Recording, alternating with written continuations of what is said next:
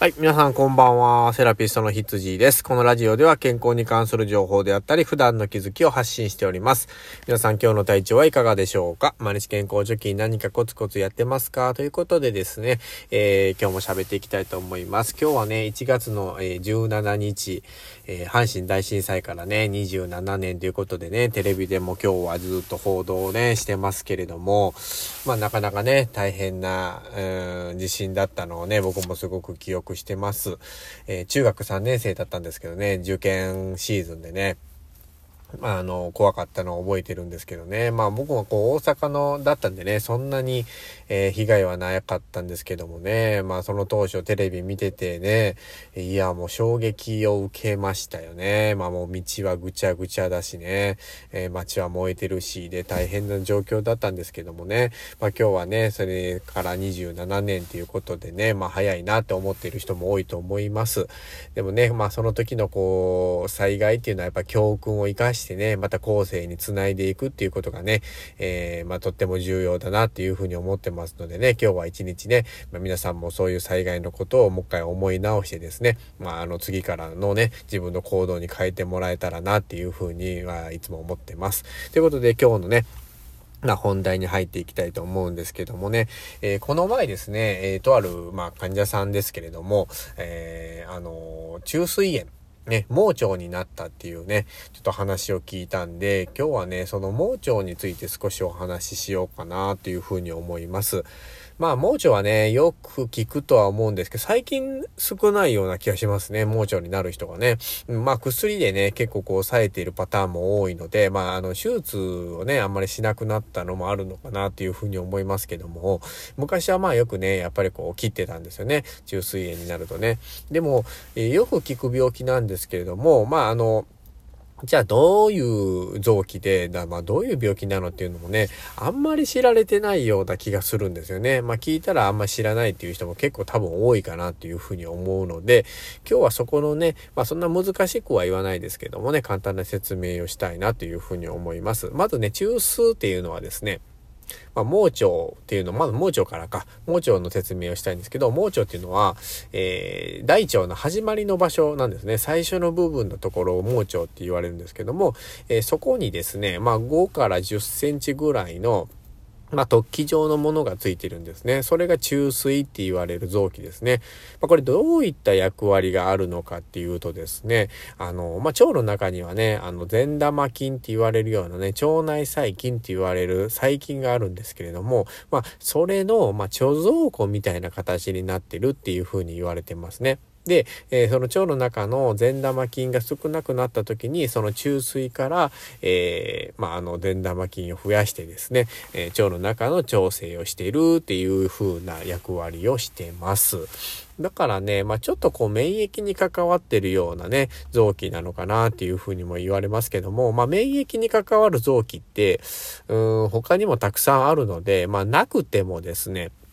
まあそんなに問題ないかなっていうような臓器になります。だからね、そこの部分が炎症を起こした時に、まあ手術でも切っちゃおうっていうところでね、えー、まあ手術される方が多いんですけれどもね。うん、まあでもまあ、そういう役割をしてるので、亡くなったら何かの不調は起こるかもしれませんけどね。でですね、この中水炎っていうのはですね、まあ一応3つに分けることができるんですね。えー、カタル性中水炎って言われるものと、あの、放火式炎性中水炎と、えー、エソ性中水炎っていう3つに一応、えー、分かれます。難しい言葉であんまりわからないと思うんですけども、な、カタル性中水炎って何かっていうとですね、その炎症度合いが、えっと、粘膜のみ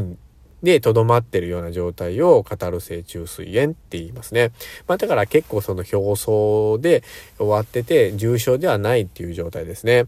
で、その二つ目の放火式炎性中水炎っていうのはですね、その中水壁、まあ、壁に全体にね、こう炎症がもう広がっちゃってるような状態。これが放火式炎性中水炎って言いますね。あとはもうね、炎症が進んで、もうエソ、まあ、腐る状態が始まっちゃってるのが、これもエソ性虫水炎ってもう超重篤ですね。でですね、まあこれはね、あのー、盲腸っていうのはですね、まあ一般的にその中水炎のことも盲腸、盲腸って言ってるんですけども、これは、えっと、幼少期からですね、まあまあ小中学校で、20歳ぐらいまで、10代まで、えー、比較的多いって言われてる病気ですね。でも、あの、高齢者とかね、男女関係なくね、結構起こるので、まあ、あの、割合がね、あの、幼少期の頃の方が、えー、多いっていうだけの話なんですけどね。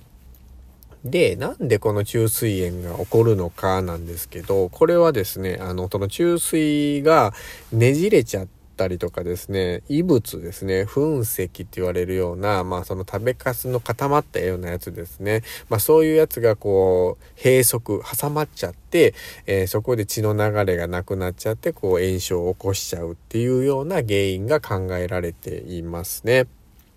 はい。で、えっと、まあ炎症を起こすとですね、あの、可能してくるんですよね。海が溜まっちゃう。その海がですね、あの、まあ、言うたら、うん、まあ、お腹の方にこう溜まってくる、お腹ってかね、あの炎症が続くとですね、結構穴が開いちゃうんですよ。で、お腹のその膜のところに穴が開いちゃって、まあ、中水内にこう溜まり込むと痛いんですけれども、その、もっと行くとですね、重症化してくると、その腹腔内にその海が、えー、行っちゃう場合があるんですよね。これが、あのえー、炎症の中であると腹膜炎って言われるね、かなり重篤で命にも関わってくるような病気にもなるので、まあ、ほっとかない方がいいですよっていうような病気です。これは最近はもうあのお薬で、えー、散らすって言われるようなやつなんですけども、まあ、投薬治療で治したりとか、まあ、ひどい場合も炎症が進んでる場合は、えー、まあ、切っちゃったりっていうような、えことになります。そうですね。で、最初はですね、あの、根元がね、こう詰まってくるので、まあ、溝落ちのあたりにね、痛みを感じるんですよ。まあ、その、中水炎とか盲腸で聞くと、あの、右側の痛みが、えー、あるようなイメージがあるんですけれども、それはもうちょっと後ですね。最初はちょっと溝落ちに近い、真ん中に近いところが傷んでですね、その後に右側が傷んでくるっていうふうに言われてます。で、えっと、最初のね、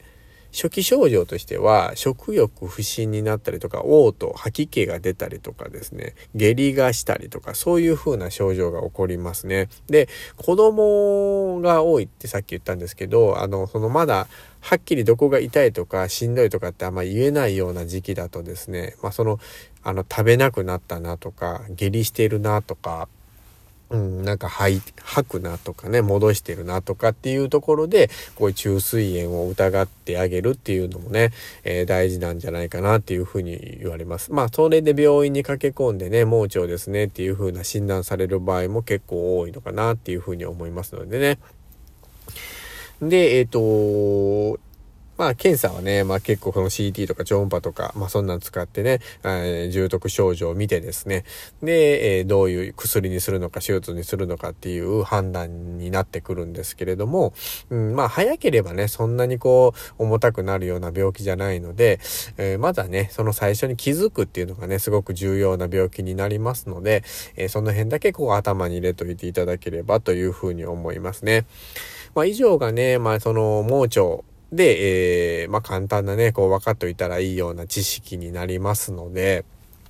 もしね、もし自分もなる可能性もありますし、まあその周りの人もね、えー、なった時にはですね、焦らずにですね、あ、もしかしたら、あの、盲腸かもと思ってすぐに病院に、えー、行ってほしいなっていうふうに思います。まあ子供の場合は特にね、わからないので、まあ親がこういうふうに察してあげることができれば、すごく迅速なね、動きができると思いますので、そのために知識っていうのはね、すごく重要かなというふうに思ってますので、このラジオでしっかりね、えー、まあ簡単な知識でもつけといていてもらえればね、何かの時に役に立つかなというふうに思いますので、まあこれからもどうぞよろしくお願いします。ということで、えー、セラピストの羊でした。では、では。